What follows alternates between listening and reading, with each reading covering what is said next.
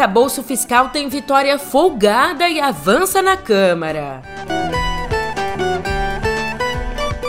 E Dallagnol volta a atribuir perda de mandato à perseguição política.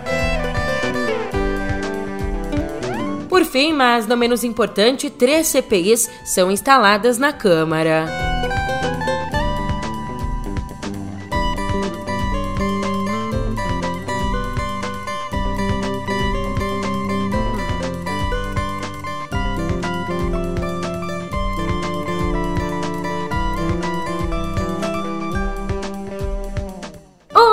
Ótimo dia, uma ótima tarde, uma ótima noite para você. Eu sou a Julia Keck e vem cá. Como é que você tá, hein? Quinta-feira, que delícia, uma pré-sexta, né? Agora é só deixar a vida levar, restinho de semana. Dá pra arrastar sem muito esforço, né? Que meus chefes não me ouçam.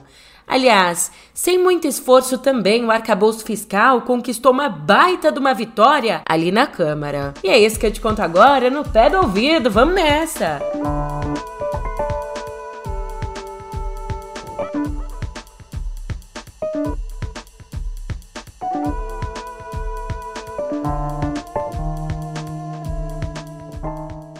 Todos votaram no plenário, quero encerrar a votação. Presidente. Todos votaram. Está encerrada a votação. 367 sim, 102 não, uma abstenção, total 470. Está aprovado o requerimento de urgência. Parabenizo a todos que contribuíram. Eu até descruzei a perna aqui porque o assunto é sério. Numa importante vitória para o governo, o arcabouço fiscal passou com folga pela primeira etapa na Câmara. Por 367 votos a 102, os deputados aprovaram um regime de urgência na tramitação. E esse resultado aqui, por incrível que pareça, superou até a previsão otimista de 350 votos que foi anunciada horas antes pelo ministro da Fazenda, o Haddad. No fim das contas, só o PL, o Novo e a Federação Governista Pessoal e Rede, só esses orientaram seus parlamentares a votar contra. E com a urgência, portanto, a nova regra fiscal fura a fila de votação. Não precisa passar por discussão em comissões, nada disso, nada, nada disso. O conteúdo do projeto em si deve ser votado já na próxima quarta. E por ser um projeto de lei complementar, precisa de maioria absoluta, ou seja, precisa de 257 votos para ser aprovado bonitinho. E ali, em discurso no plenário, o relator do projeto na Câmara, o senhor Cláudio Cajado, destacou que o texto foi construído com sugestões de direita, centro e esquerda, sendo aperfeiçoado com sanções e ajustes para possibilitar o equilíbrio das contas públicas. Nós construímos um relatório que não foi apenas das minhas ideias e opiniões, foi do coletivo do conjunto da Câmara dos Deputados. Perseguimos incansavelmente, desde o extremo e o lado direito até o lado esquerdo, até o ponto de equilíbrio que é o centro, para podermos fazer com que todos se sentissem atendidos nas suas demandas e reivindicações. Obviamente que ninguém aqui vai dizer, ah, eu saio super satisfeito, mas minimamente satisfeito, me parece que todos pensam dessa forma, porque a demonstração do painel fala por si próprio. É, foi um trabalho de construção coletivizado. Nós sabemos que, a partir do momento da apresentação do relatório, na segunda-feira passada, nós começamos a revisitar todas as bancadas, conversar com os líderes, conversar com os deputados e as deputadas, para ouvirmos o que pensam sobre o relatório. Obviamente que tem pontos que uns querem que retire, outros que querem que insira, tem posicionamentos que continuam como no início, diante da apresentação do relatório, que você não vai conseguir um consenso muito grande, geral, mas vai conseguir o um consenso possível, como é todas as leis, as leis que nós votamos aqui no parlamento. Não é a perfeita, é a possível. Aí, na negociação com a equipe econômica, o Cajado inseriu no texto dois dispositivos que vão permitir que o governo amplie as despesas em mais ou menos 80 bilhões em 2024 e 2025. Esse valor, segundo as estimativas dos analistas. Já os técnicos que assessoram o Cajado projetam algo em torno de 42 bilhões. Essas medidas então abrem espaço para inflar os gastos. Segundo o Cajado, essa, esses dois dispositivos foram incluídos para compensar a desoneração dos combustíveis no ano passado. Ah, de olhar, então quer dizer que passou com folga, né? A urgência passou direto. A articulação, então, na Câmara tá tinindo. A relação do Congresso tá bem azeitada. É, mais ou menos por aí. Também um bilhão de reais. Esse é o valor do lote de emendas parlamentares que o Planalto deve liberar nas próximas duas semanas. E nessa liberação de verba, o governo vai priorizar aliados e congressistas que apoiem projetos de interesse de Lula, como o próprio projeto aqui que a gente está conversando do arcabouço fiscal. Mas para você ter um paralelo de valores, né, conseguir comparar, até agora, metade de maio, cerca de 1 bilhão e 400 milhões foram liberados em emendas individuais. É, é bastante coisa, mas é menos que os 3 bilhões e meio liberados de janeiro a abril do ano passado. No limiar, Câmara, fora da Câmara, um pé dentro, um pé fora, na verdade agora os dois fora, Dallagnol. Happiness is a butterfly,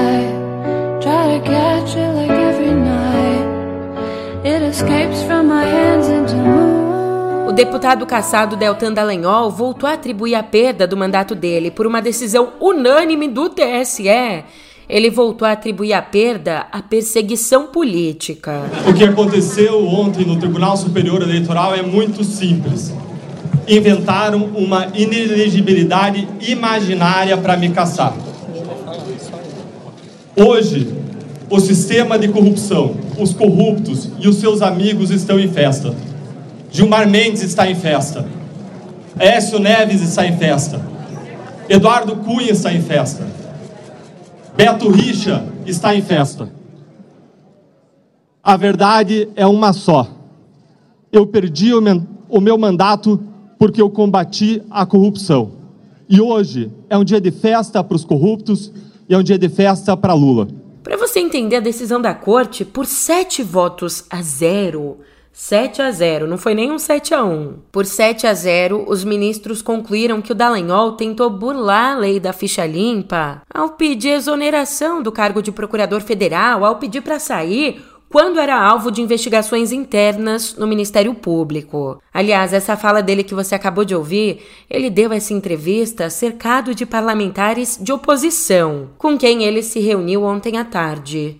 Mas mesmo com essas declarações do Dallagnol, né, de perseguição política e tudo mais, o ex-juiz eleitoral Marlon Reis, que é o idealizador da lei da ficha limpa, considerou a decisão do TSE profundamente fundamentada. Foram essas duas palavras que ele usou, profundamente fundamentada. Segundo ele, o relator do caso, né, o ministro Benedito Gonçalves, acertou ao considerar que o Dallagnol se exonerou para escapar de processos. E você não acredita?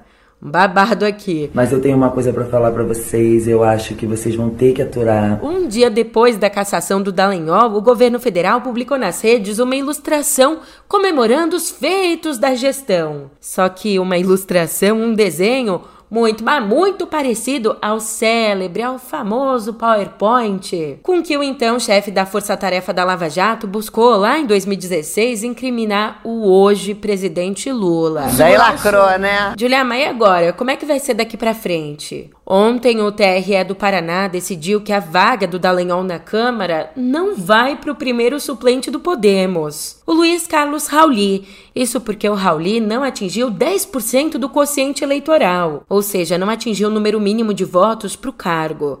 Então, no lugar dele, vai para Brasília o pastor Itamar Paim, do PL. Partido que com isso passa a ter 100 deputados. Já o Podemos, que com a saída do Dallagnol caiu para 11 deputados, promete recorrer.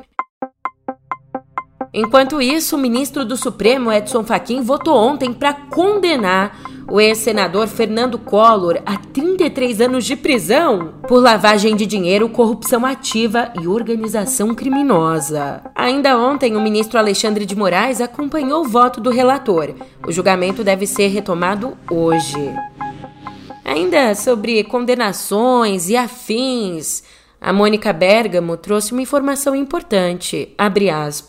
O senador Sérgio Moro acredita que será o novo alvo da Justiça Eleitoral. Em conversas, ele afirmou acreditar que, depois de caçar o Dallagnol, eles vêm para cima de mim, nas palavras do Moro. Vão para cima dele, portanto, para caçar o mandato dele no Senado. Fecha aspas. Perseguição? Não, é justo, não é? Escuta só esse recado.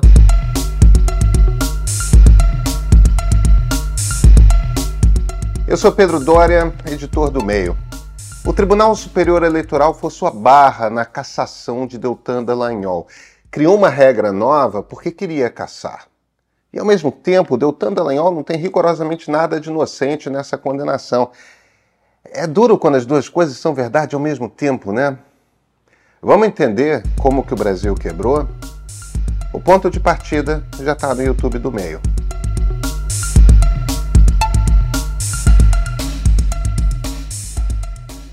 Voltando ao nosso noticiário, que hoje não sai da Câmara. Incrível isso, né? Aliás, por lá ontem foram instaladas três CPIs: a do MST, a da Americanas e a da máfia das apostas. A primeira do MST vai investigar supostas irregularidades na atuação do movimento dos trabalhadores sem terra e também vai apurar possíveis financiadores de invasões. O comando dessa CPI aqui ficou com o tenente-coronel Luciano Zucco, do Republicanos. Já a relatoria dessa CPI, sabe de quem é? Do ex-ministro do Meio Ambiente, Ricardo Salles. A nomeação do Salles, inclusive, foi alvo de protestos né, dos governistas, como era de se esperar. Agora, a CPI da Americanas, comandada pelo Republicanos e pelo MDB, trata do rombo bilionário na varejista. Lembrando que em janeiro desse ano, a Americanas entrou em recuperação judicial depois de declarar inconsistências fiscais de 20 bilhões e uma dívida de 43 bi. Como tudo isso surgiu de um dia para o outro, o caso gerou suspeitas de fraude e agora está sendo investigado. O objetivo da comissão, portanto, é apurar essas inconsistências. Finalmente, a terceira CPI, a da máfia das apostas, será chefiada pelo PP, o partido do presidente da casa, o Arthur Lira. E ela tem como foco a manipulação de resultados no futebol para apostas esportivas. Júlia, você falou das três, mas é aquela dos atos golpistas. Essa não é CPI, é CPMI. O M de mista é mista porque conta com a presença de deputados e senadores. Fato é que ela só atingiu ontem o quórum mínimo para ser instalada. Isso apesar do requerimento de abertura ter sido lido há mais de 20 dias.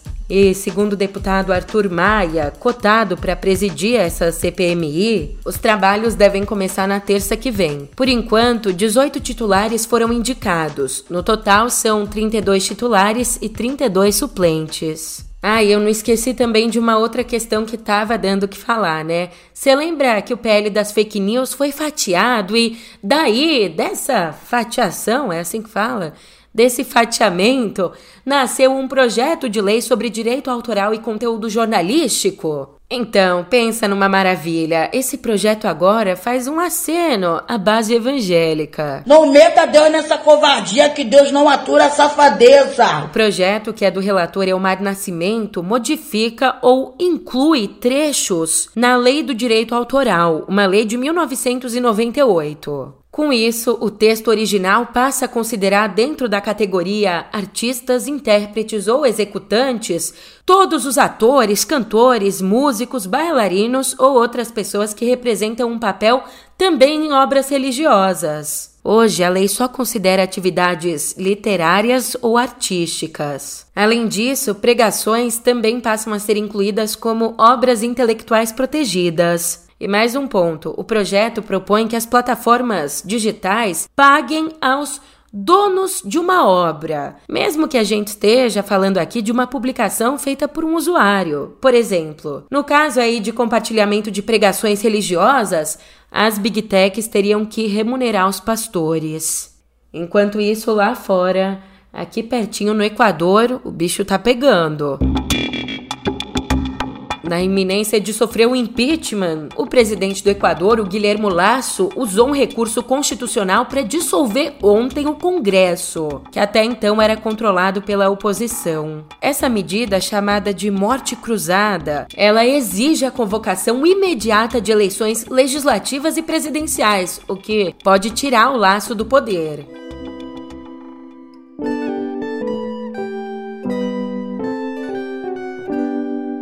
É preocupante. A temperatura global deve atingir níveis recordes nos próximos cinco anos, aumentando até 1,5 graus Celsius em relação à média do período pré-industrial. Em relação à média da temperatura nos anos 1850 1900. De acordo aí com o um relatório da Organização Meteorológica Mundial, a probabilidade desse aumento é de 66%.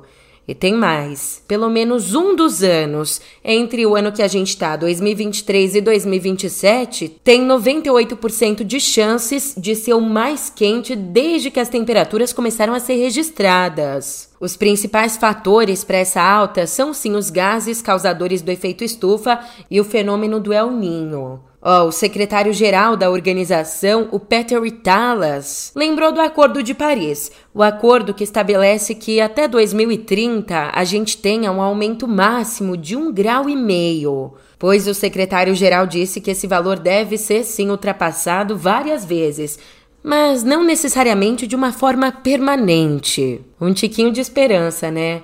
Enquanto isso, aqui no Brasil, muito sério também. A gente conversa sobre um habeas corpus. Nessa terça, a quarta turma do Tribunal Regional Federal da Primeira Região acolheu parcialmente um habeas corpus que foi requisitado pela defesa dos acusados pelo assassinato do indigenista Bruno Pereira e do jornalista britânico Don Phillips. Os dois que foram brutalmente mortos em junho do ano passado numa emboscada ali na região amazônica. E como o pedido foi acatado, os depoimentos dos três acusados, os réus Amarildo da Costa Oliveira, Osnei da Costa Oliveira e Jefferson da Silva Lima, os três que já foram ouvidos na semana passada, por conta desse habeas corpus, os depoimentos deles vão ser anulados e colhidos novamente. As testemunhas de defesa também devem ser ouvidas.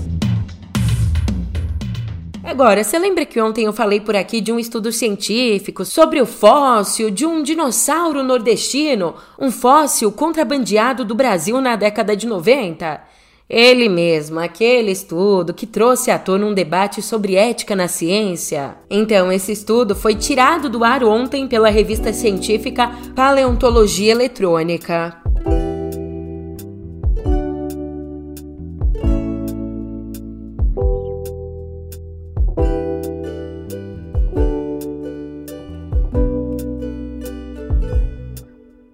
Quinta-feira aqui em Cultura, né? Você tá velho de saber que é dia das nossas estreias no cinema. E ó, pode confiar que, em nome da notícia, eu adotei uma prática. Ir ao cinema toda semana para conferir se o que eu tô indicando aqui é de fato bom mesmo. Isso tudo em nome do jornalismo. Aliás, as estreias de hoje estão tanto quanto esfumaçadas.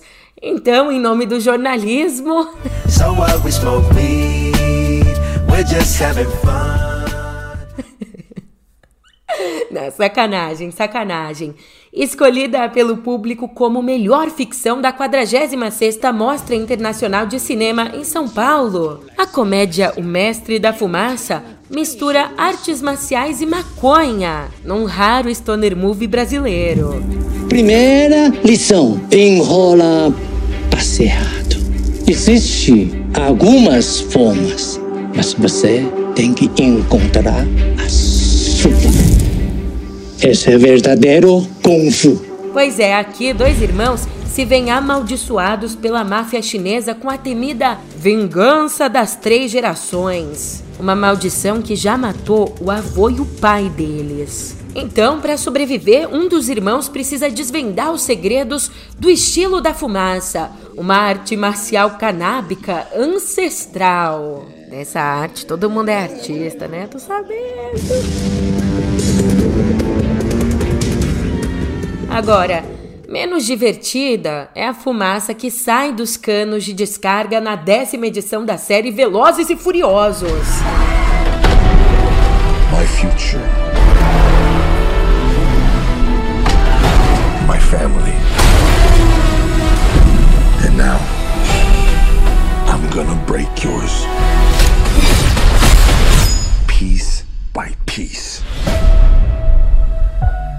Décima. A gente tá ficando velho mesmo, hein?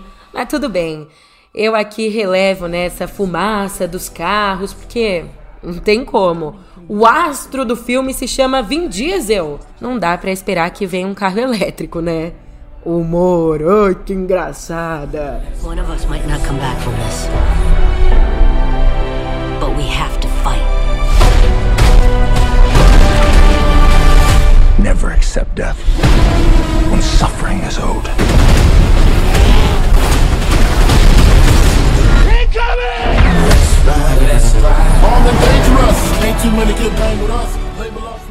Dos longas, a gente cai num curta, porque mesmo fora da mostra competitiva, o curta Strange Way of Life do Pedro Almodóvar foi a grande atração do primeiro dia completo do Festival de Cannes. She was a whore, father.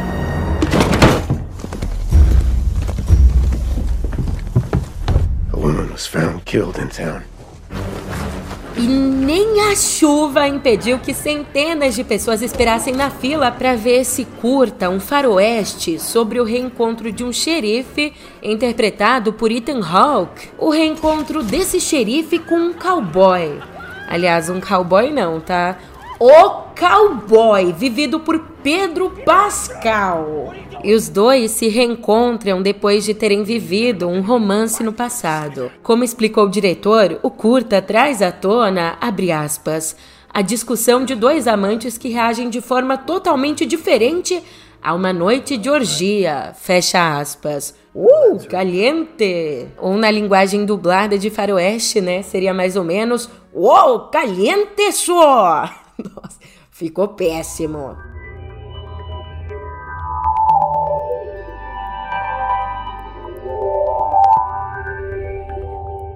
Aqui em Cotidiano Digital eu gravo essa notícia nesse exato momento, vestindo um pijaminha, em pleno horário do expediente. Acabei também de comer um brigadeiro. Obrigada, Pedro. Você conhece o meio? Mas tudo isso para dizer o quê? Que o Elon Musk, dono da Tesla, da SpaceX, do Twitter, ele voltou a criticar nessa semana o modelo de trabalho home office, dizendo que esse modelo é moralmente errado. É brincadeira! Pois é, numa entrevista à emissora de TV americana CNBC, o Musk disse acreditar que as pessoas são mais produtivas presencialmente. Nas palavras dele, abre aspas, não me parece moralmente certo que você possa trabalhar de casa enquanto aqueles que produzem seu carro, constroem ou arrumam sua casa, fazem sua comida e tudo que é consumido não podem fazer o mesmo. A classe do laptop vive em La La Land.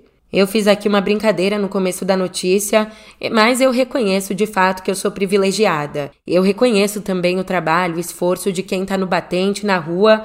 Acredito que uma coisa não exclui a outra. Mas então, né, vamos ouvir a opinião do bilionário que se importa com a classe trabalhadora. Tome! Sacanagem. O Musk continuou dizendo que trabalha todos os dias da semana, com apenas dois ou três dias de folga por ano. Sobre isso, no ano passado, o bilionário ordenou que os funcionários da Tesla voltassem a trabalhar presencialmente no escritório. Queria saber se ele acha certo ter bilionário, né? Uma meia dúzia aí de gato pingado milionário enquanto tem gente passando fome. Mas quem sou eu? Eu não acho realmente que, salvo sob pressão e conflito, a classe dominante tenha dado nada de graça aos de baixo. Já a Amazon, a Amazon tá com lançamento. Lançou ontem suas novas caixinhas conectadas com a Alexa, a assistente de voz da empresa.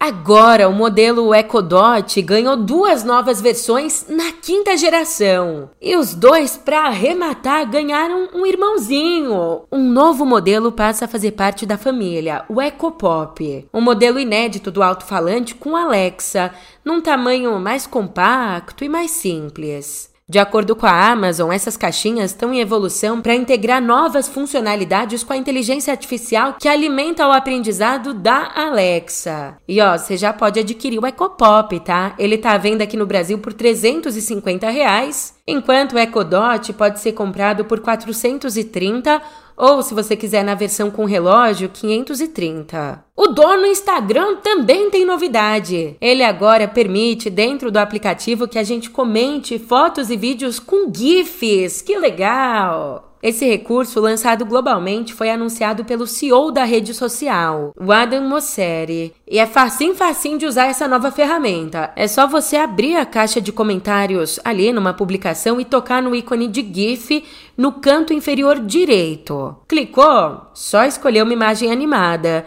Inclusive, esses GIFs disponíveis fazem parte do banco do GIF, uma empresa adquirida pela Meta em 2020 num acordo estimado em 400 milhões de dólares. Já o nosso encontro por aqui, ele não tem preço. E a ver como eu tô chavequeira! Assim eu vou me despedindo, pô. Obrigada pela companhia e a gente se vê por aqui. A gente sempre se vê. Até mais!